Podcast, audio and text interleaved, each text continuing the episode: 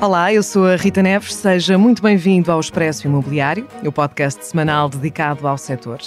No episódio de hoje falamos sobre o mercado de arrendamento, que continua a registrar uma clara falta de oferta, um problema que tem contribuído para o aumento dos preços.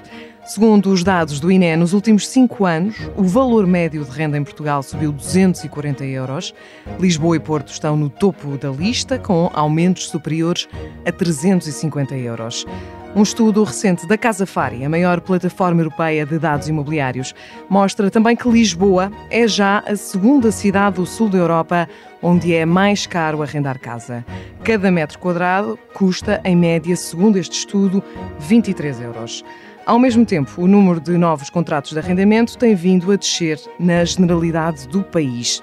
Vamos tentar perceber as razões que explicam estes números e perspectivar a evolução do mercado de arrendamento, numa altura em que é cada vez maior a crise no acesso à habitação, à medida que sobem também as taxas de juro, deixando muitos portugueses sem hipótese de comprar casa e obrigando-os a procurar soluções no arrendamento.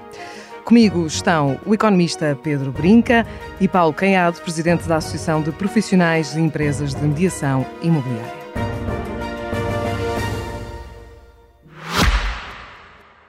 Este podcast é patrocinado pela APPI, Associação Portuguesa de Promotores e Investidores Imobiliários, e pela Vitória Seguros um podcast de especialistas, feito por especialistas e fundamental para todos os que se interessam pelo setor imobiliário.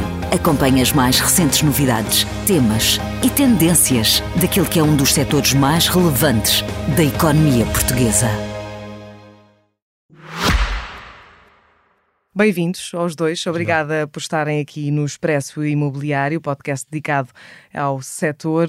Paulo Caiado, começo por si por precisamente por, por, lhe confrontar com estes dados e estes valores uh, que também são apresentados por este estudo da Casa Fari, a plataforma europeia de, de, dados imobiliários, que mostram, por exemplo, que em Lisboa o metro quadrado está já nos 23 euros. É mesmo assim? Quanto é que custa arrendar casa neste momento? Uh, Viva, muito obrigado pelo convite.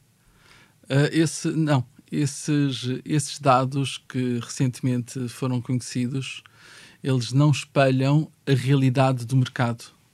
Eu, quando falo em realidade do mercado, eh, estou-me a referir ao valor pelo qual efetivamente os imóveis são transacionados, seja quando são adquiridos, seja quando são arrendados. Uhum. Aquilo que importa perceber é quais são os valores que estão associados às transações. E, de facto, esses valores não correspondem à realidade.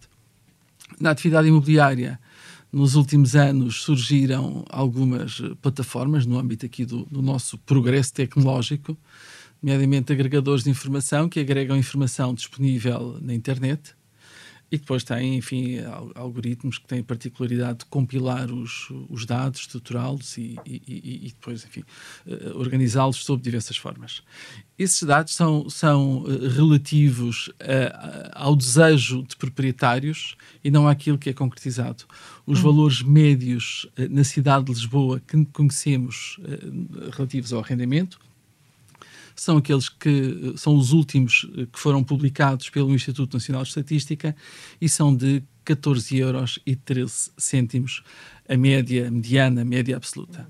E que diz respeito ao último trimestre do ano sim, eh, sim, 2022. Exatamente, exatamente.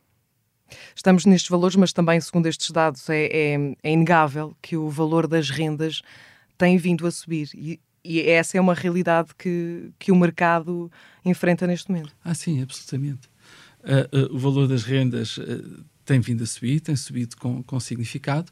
É importante referir que as rendas desceram e desceram de cerca de 20% a quando da pandemia.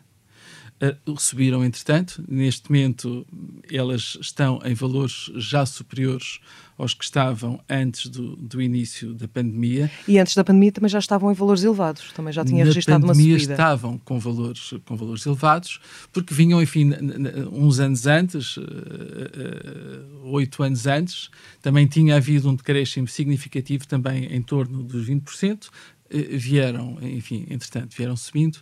Isto porque as rendas descem com uma facilidade e com uma rapidez muito grande. E, descem porque eh, quando enfim, há algum tipo de conturbação social que tem associado o tema do desemprego, um, é normal e legítimo que eh, um, um, um inquilino junto do proprietário, enfim, procure renegociar o valor da sua renda sob pena de deixar o arrendamento. E, e, e, portanto, os, os, proprietários também têm, eles, enfim, intenção em preservar os seus arrendamentos e, portanto, quando isto começa a acontecer, estes ciclos de descida de valor, eles, enfim, só para dizer que eles são, eles são rápidos. Mas o que temos neste momento são valores muito elevados, principalmente associados a uma escassez muito significativa de oferta, uh, neste caso, uh, a, a, falta de imóveis para arrendar nos mais diversos segmentos e com particular uh, relevância nos principais centros urbanos. Uhum. Mas é uma realidade nacional, ou seja, não é também a ideia que, que algumas pessoas têm de que estamos só a falar de Lisboa e do Porto e das grandes cidades, não, ou seja, é uma tendência que se verifica a nível nacional. É, eu diria mais, é uma uhum. realidade cuja, cuja transversalidade tem vindo a acentuar-se. E tem vindo a acentuar-se fruto de como referi no início, eh, há muitas pessoas a procurar, eh, enfim, casas para arrendar, resultado dos preços eh, muito altos para, para aquisição. E quando confrontadas com os preços dos grandes centros urbanos, quando, enfim, esse facto coincide com novos modelos de trabalho, que não são, enfim, para toda a gente, mas que são cada vez mais frequentes, e modelos de trabalho que não exigem a permanência diária no local de trabalho, portanto, o chamado teletrabalho, o que está a acontecer é que temos cada vez mais pessoas a deslocarem-se, e não só para as chamadas periferias uh, urbanas, mas para uh, conselhos que já começam a estar um pouco mais afastados, onde as pessoas encontravam uh, encontram, por vezes, enfim, soluções compatíveis com, uh, a sua, uh, com os seus rendimentos, com a sua capacidade financeira, e, portanto, essas localizações estão a ter novas pressões de procura, com os preços a subir com grande significado.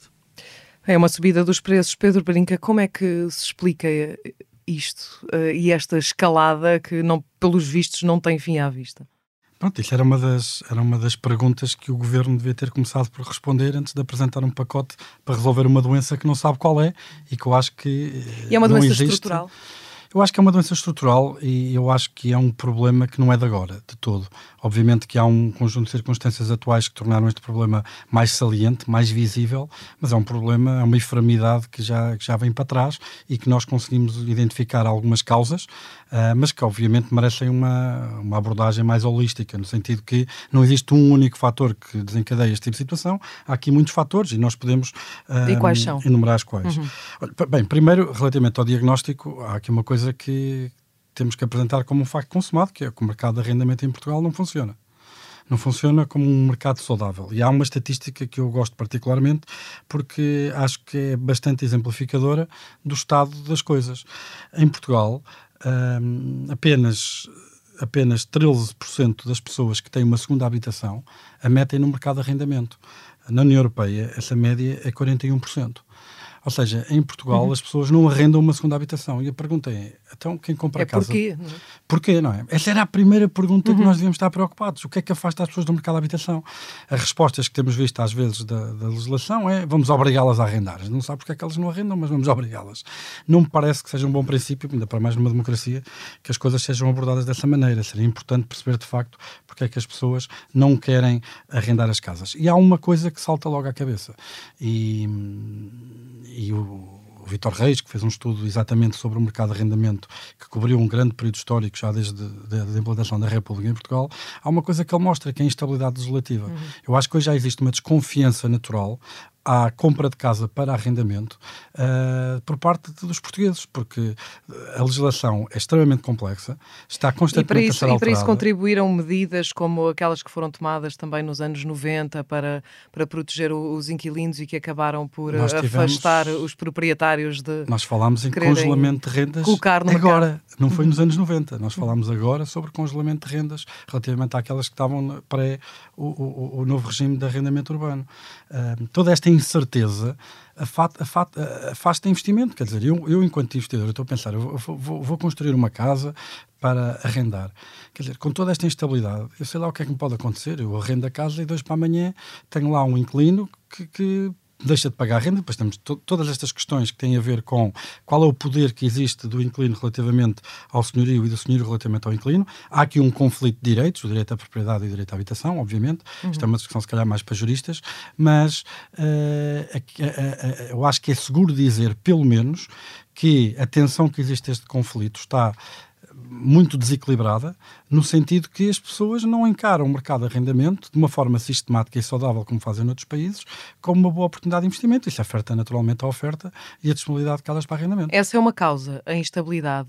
O que é que pode explicar também, eh, eh, continuar a explicar o aumento do, dos preços e também a diminuição, ao mesmo tempo, da oferta de, no mercado de arrendamento. Essa diminuição da oferta é dramática. Nós uhum. estamos, eh, mais números outra vez do estudo que eu acabei de citar. Em Portugal como um todo, desde 2013, eh, caíram em termos de número disponível para arrendamento 41%.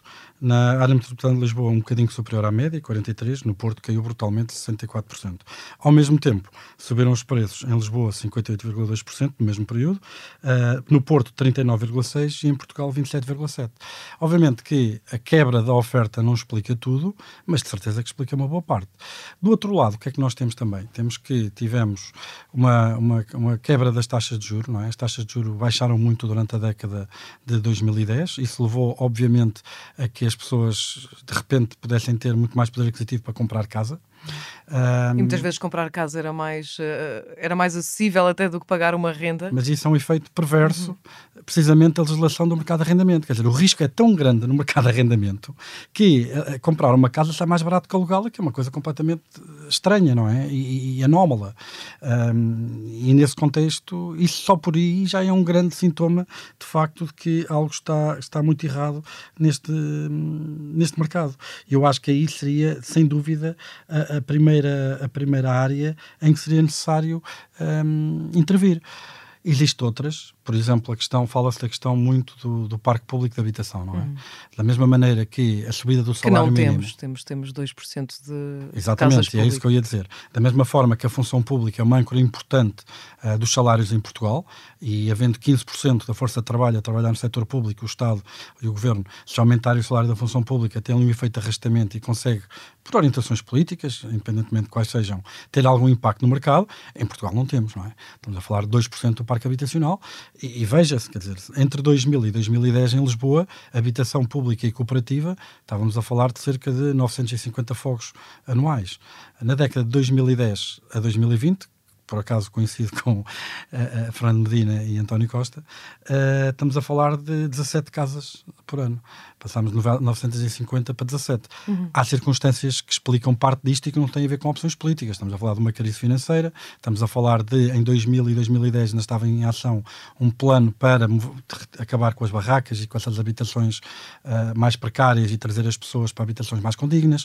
Uh, isso, entretanto, foi um programa bem sucedido e que terminou em 2010. Obviamente que os volumes não podiam ser semelhantes, mas quer dizer, entre 950 e, e, e 17, quer dizer, há aqui um, uma ordem ou duas ordens de magnitude uhum. quase diferença tudo isto contribui à incerteza, uh, houve a questão da, da, taxa de juros, os próprios da subsidiação das rendas, não é? Uhum. E eu, independentemente de ser a favor ou não da subsidiação das rendas, o que é certo é que nos últimos 10 anos uh, a subsidiação das rendas caiu de forma dramática. Os pacotes que existem para tornar as casas mais.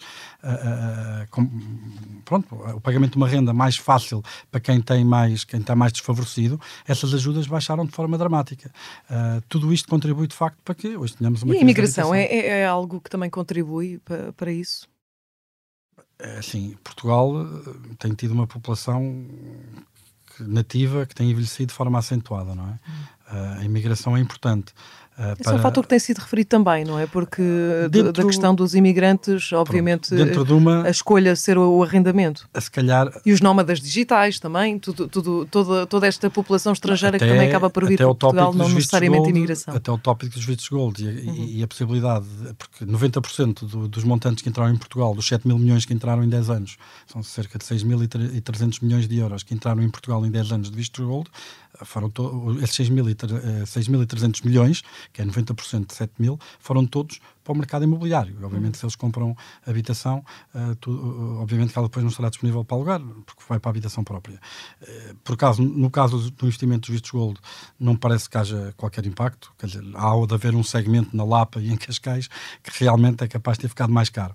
Mas não é por causa disso que temos o Primeiro-Ministro na televisão a dizer que temos um problema social com a habitação, não é? Uhum. Um, eu não tenho números exatos para poder ter uma opinião concreta sobre o impacto da imigração uh, nos, no, nos, valores das rendas, mas, mas é claro que eu vejo outras transições demográficas, como por exemplo subida, uma subida enorme da questão dos divórcios. Não é? A tipologia familiar alterou-se. Hoje há muito mais famílias. Antigamente tínhamos um casal com, com Sem dúvida, filhos. temos uma famílias, eh, mais famílias monoparentais, monoparentais, temos famílias separadas, não é? com duas casas em vez de uma. Tivemos uma grande, por exemplo, fala-se muito da questão de facto Portugal é, da, é, é dos países que tem mais habitação por, por, por habitante. Mas nós tivemos uma transição demográfica brutal, quer do, quer no tempo, quer no espaço. Uhum. Nós tivemos um grandíssimo movimento do, do rural, não é? do interior para as cidades, e é facto, há muitas casas vazias, não é? A minha casa da minha avó Gracinda está lá na Gozela, abandonada, mas não é essa casa que vai ajudar ninguém ali em, em, em Lisboa ou em Algés a poder ir para o trabalho. É? Há, mas há de facto um problema aqui, uh, que estamos a falar de rendas, uh, e agora Paulo também, uh, também ouviu sobre isto, de rendas altíssimas. ou seja, nós estamos mesmo aqui a falar de especulação as rendas que se praticam hoje em dia no mercado de arrendamento são, uh, são aceitáveis? As rendas são muito elevadas, especialmente nos grandes centros urbanos, e, e os valores surpreendentes. Eu, de qualquer modo, uh, uh, gostava de referir o seguinte. Eu, relativamente aos vários aspectos que o Pedro referiu, eu concordo com, com todos eles. Uhum. Acho que ultimamente temos assistido, e isso acho algo preocupante, que é uma certa polarização deste, deste assunto e deste tema. E, e, e parece-me que este tema não deve ser polarizado. E, e, e chamo polarização porque sinto que, da parte do nosso governo, eh, eh, este assunto está a ser abordado como se proprietários e, e inquilinos fossem um género de classes sociais. Uh, o, o, Pedro há pouco referiu o tema dos arrendadores. Dois, dois lados da barricada. Exato. É?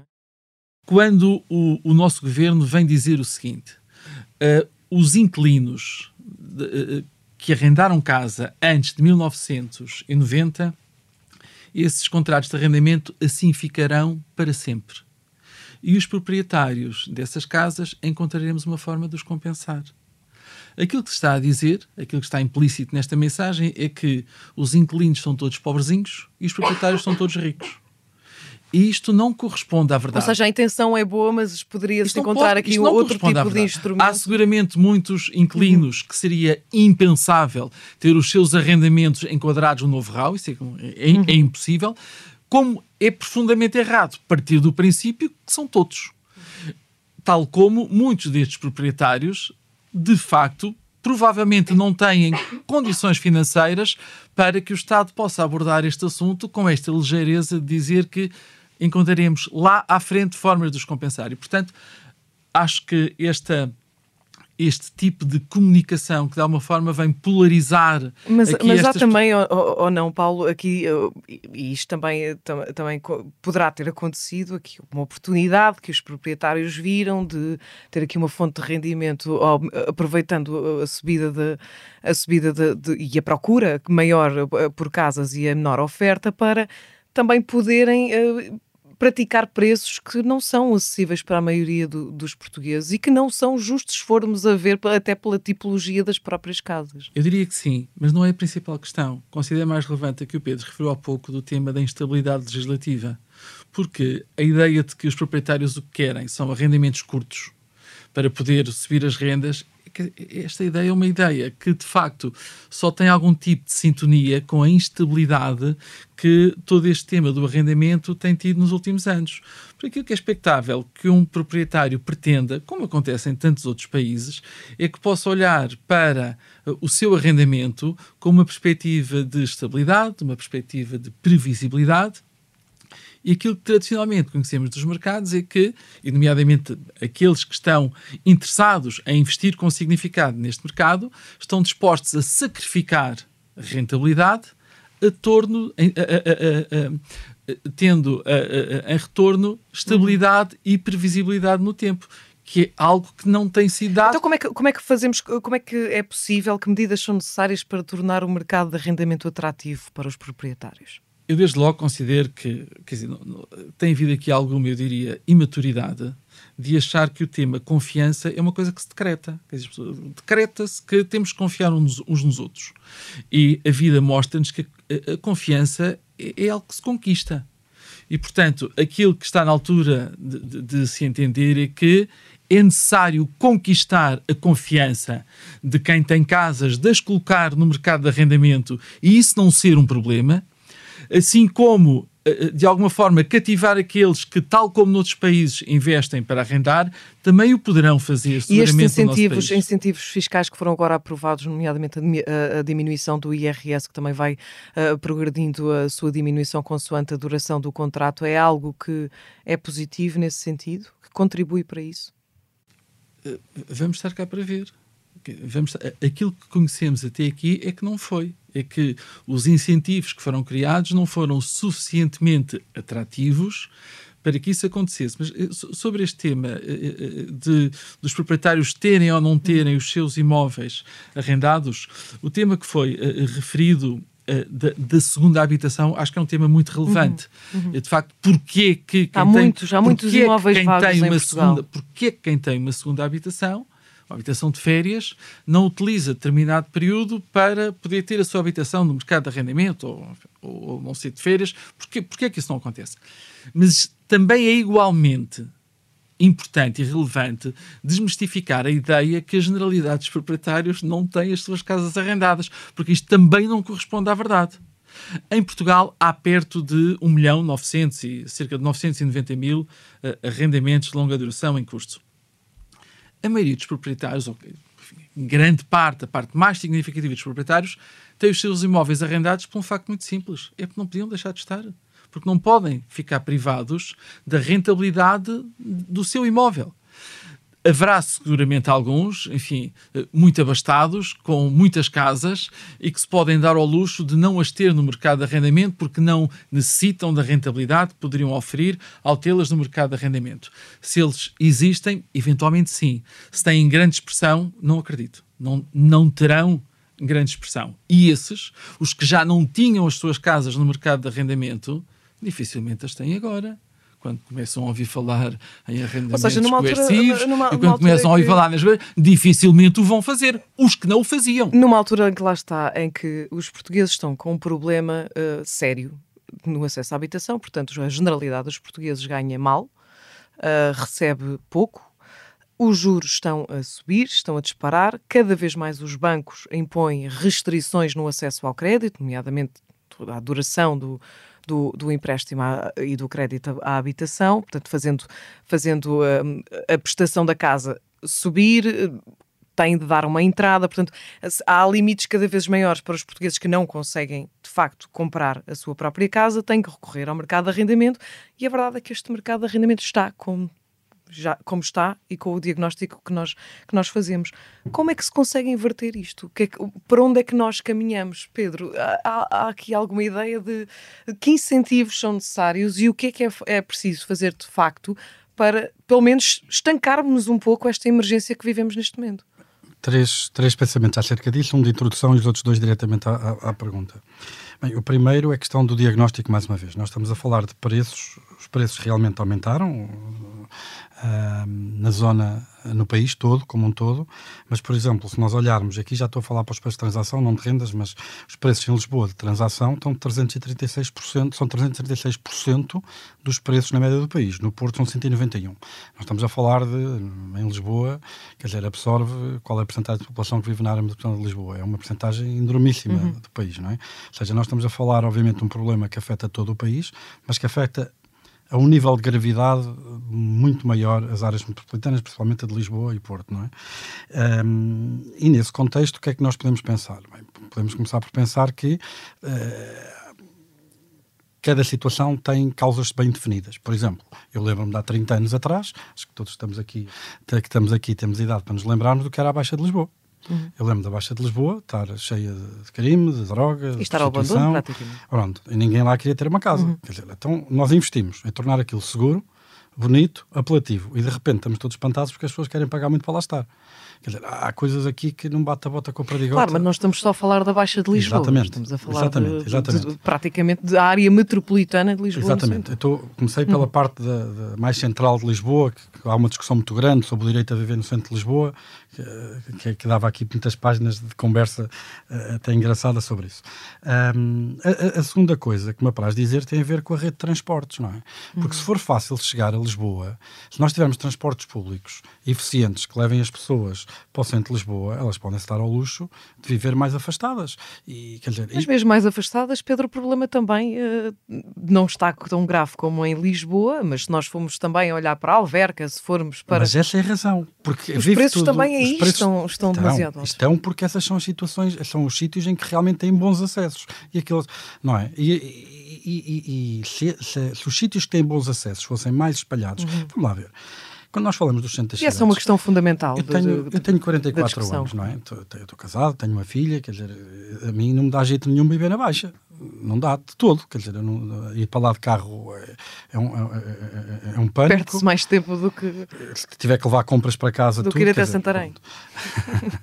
mas eu vivo, pronto, eu vivo mais para a zona de Cascais, de Carcavelos, mas, ou seja, um, ter uma melhor rede de transportes permita realmente a, a muitas famílias que, que, possam chegar de forma eficiente ao seu posto de trabalho, obviamente diminui a pressão. A pressão que existe é diluída por uma maior mancha geográfica no espaço, diminuindo os pontos de pressão sobre preços nesses sítios específicos, como Alverca, que estão perto de uma estação de comboio. Não é? Uh, isso para mim é, é, fundamental. E nós, quando olhamos para o planeamento de toda a área metropolitana de Lisboa, aquilo que nós vemos é que estas soluções não existem muito. Eu não moro num sítio exótico, disse Carcavelos, não é bem Carcavelos, é São Domingos de Rana, é muito perto aqui.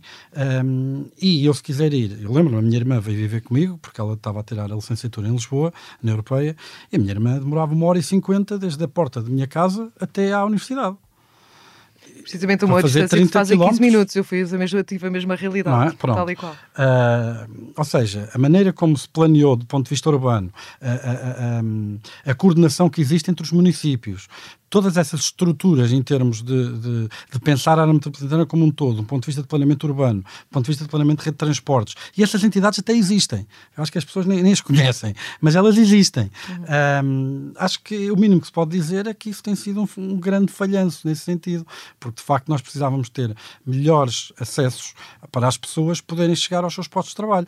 Outra coisa que eu também acho que ajudava muito, no, quantitativamente, uh, não, não, não digo se será muito, será pouco, mas será algo, com certeza alguma coisa. Quer dizer, nós, nós temos muito, muita. Nós temos um país muito centralizado, muito virado em cima de Lisboa, uhum. não é? E, e, eu acho que muitos dos Lisboa, serviços... quanto muito o Porto também. É? Exatamente. Eu acho que muitas, muito, e quando eu falo serviços, não é serviços de balcão, de, uhum. de, de, apoio ao público. Estamos a falar de serviços do Estado, que podiam estar deslocalizados, podiam estar fora do centro de Lisboa. Em, em muitos casos são, são, são serviços de relativo baixo valor acrescentado e que se as pessoas ou geracionalmente, ou, ou, algumas, parte dessa força de trabalho, fosse descalizada para outras áreas, primeiro tira pressão sobre o mercado imobiliário. Nós temos uma prisão ao pé do Parque Eduardo VII, quer dizer, eu não, não consigo imaginar como é que isto faz parte de algum planeamento urbano que faça sentido. Mas, mas só deslocalizar essas, essas, essa, esse tipo de serviços Veja-se, tinha aqui dois ou três efeitos espetaculares. Primeiro, do ponto de vista da alineação desse património, gerava verba suficiente para criar instalações condignas para funcionários públicos. Eu acho que as pessoas, na verdade, as pessoas não têm noção, mas se for Ministério a Ministério, têm a real noção em condições é que as pessoas trabalham. Quer dizer, estamos a falar de, de, uhum. de, prédios e de edificações velhas, sem aquecimento, sem mínimo de condições, quer dizer, em termos até de, de rede, de Wi-Fi, quer dizer, é surreal. As pessoas não têm, se calhar, um bocadinho noção disso. A alienação desse património daria para subsidiar a, construção de uh, edificações que servem o, Estado, na mesma, a mesma solução do Estado, de uma forma muito mais uh, moderna, com melhores condições de conforto e como deve ser, tirava pressão populacional e ocupacional desses centros das cidades, o rendimento real dessas pessoas aumenta, aumenta, porque obviamente os níveis de preços são muito mais elevados em Lisboa, para a generalidade das coisas, do que são noutros sítios do país. Quer dizer, eu acho que Portugal também beneficiaria muito desta descentralização. Ou seja, teria de se pensar, teria de se pensar assim. estruturalmente agora. Claro, para, vamos tarde, para, vamos tarde para resolver um problema. Que nunca é tarde. Neste momento. Se nós pensarmos sempre que é tarde, já não vale a pena. Não, não é tarde. O tarde é se nós não começarmos, que, se nós percebermos que é preciso realmente ter um, um plano integrado holístico sobre toda esta questão da habitação, que se relaciona com os transportes, relaciona-se obviamente com o facto de nós sermos um país pobre, as pessoas ganham pouco, não, quer dizer, não há maneira de. Isto. É Esse preciso, é um grande problema. É preciso ir a raízes estruturais, não é? Para criar emprego, para criar um conjunto de, de, de, bons salários. É preciso, tudo isto está relacionado. E se isto não for abordado de uma forma sistemática, coerente, com, baseada na evidência, não é? E, e, e, que haja aqui uma certa abordagem sistemática e continuada que acabe também um pouco com a incerteza isto é difícil. Nós daqui a 10 anos estamos aqui a discutir o mesmo. Uhum. Paulo, e para terminarmos também, uh, representando aqui uh, os mediadores imobiliários, há, há menos uh, proprietários a quererem pôr as suas casas no mercado de arrendamento. O que é que. O que é que seria urgente, de facto? Temos todos estes problemas estruturais para, para, para pensar, para resolver. Mas o que é que agora, neste momento, perante a situação que nós temos, conseguiria pelo menos dar uma ajuda e um empurrão para que os proprietários possam uh, arrendar e também uh, arrendar a preços que os portugueses também possam pagar, que também é Bom, é muito importante. Desde logo eu acho que é muito importante não haver aqui ilusões relativamente ao fator tempo. O imobiliário é caracterizado por grande inércia e, e não vamos ter uh, aumento de casas para o mês que vem. Isso não vai acontecer. E, e, nesse sentido, parece-me fundamental perceber uh, como é que se consegue enfrentar este desafio do fator tempo. Um, um, um, enfim, uma das questões que me parece óbvia relativamente a este fator tempo é o levantamento do património devoluto do Estado português e uh, afetá-lo à habitação ele está disperso por todo o país, ele tem um grande significado, ele está estruturalmente edificado e, portanto, carecerá de menor intervenção e, portanto, penso que é aqui um desafio significativo para podermos enfrentar este fator tempo, que é aqui uh, uh, um aspecto que não deve, enfim, não deve estar ausente, porque ele, ele tem, de facto, uma implicação grande. Acho também que existe aqui assim, um aspecto que é um aspecto, eu diria, quase conceptual, que, que eu acho que tem de ser clarificado de uma vez por todas e, e que se prende com o seguinte: 70% das famílias eh, portuguesas, são 4 milhões de famílias, são proprietárias de um imóvel. Destes 70%, 65% têm as suas casas pagas, 65%, e 35% está a pagar as suas casas ao banco. Isto representa sensivelmente cerca de uh, um pouco menos de um milhão e meio de processos de crédito hipotecário que estão a decorrer e que, segundo dados do Banco de Portugal, têm um valor médio em dívida de 65 mil euros. E, portanto, a questão que se coloca é a seguinte: o que é que queremos? É baixar o preço das casas? É que se baixar o preço das casas, estamos a dizer que queremos que 70% da população portuguesa fique mais pobre também tenho alguma dificuldade em perceber que quando temos aqui alguns alertas, uh, sinais vermelhos, chamadas de hum. atenção uh, uh, e que se prendem com alterações no mercado imobiliário, aquilo que é preocupante, essas casas, de forma generalizada, baixam de preço. Porque se de modo generalizado e transversal, em Portugal, as casas serem de preço, no dia seguinte há um problema grave hum. na banca portuguesa, com as consequências para todos nós que já conhecemos. Este é um assunto. Um outro assunto distinto é o imperativo de alocar mais e mais soluções para que quem não consegue possa aceder a uma casa com preços inferiores, com, uhum. com, preços mais baixos.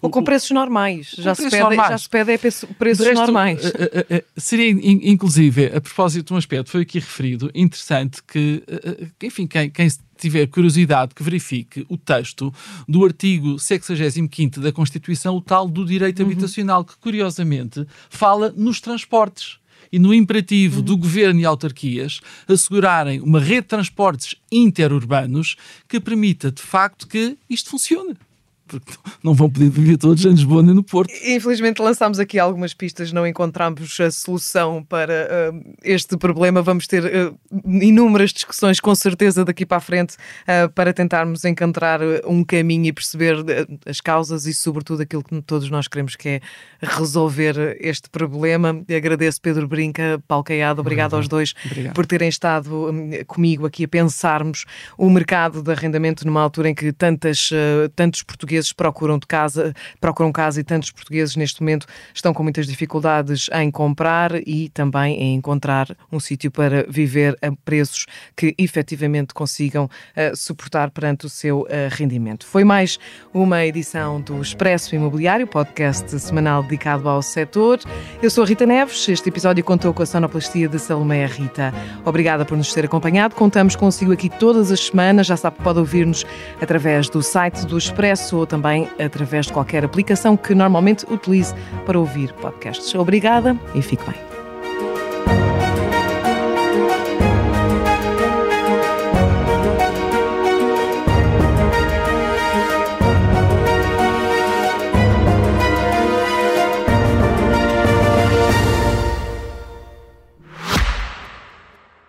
Este podcast é patrocinado pela APPI, Associação Portuguesa de Promotores e Investidores Imobiliários, e pela Vitória Seguros.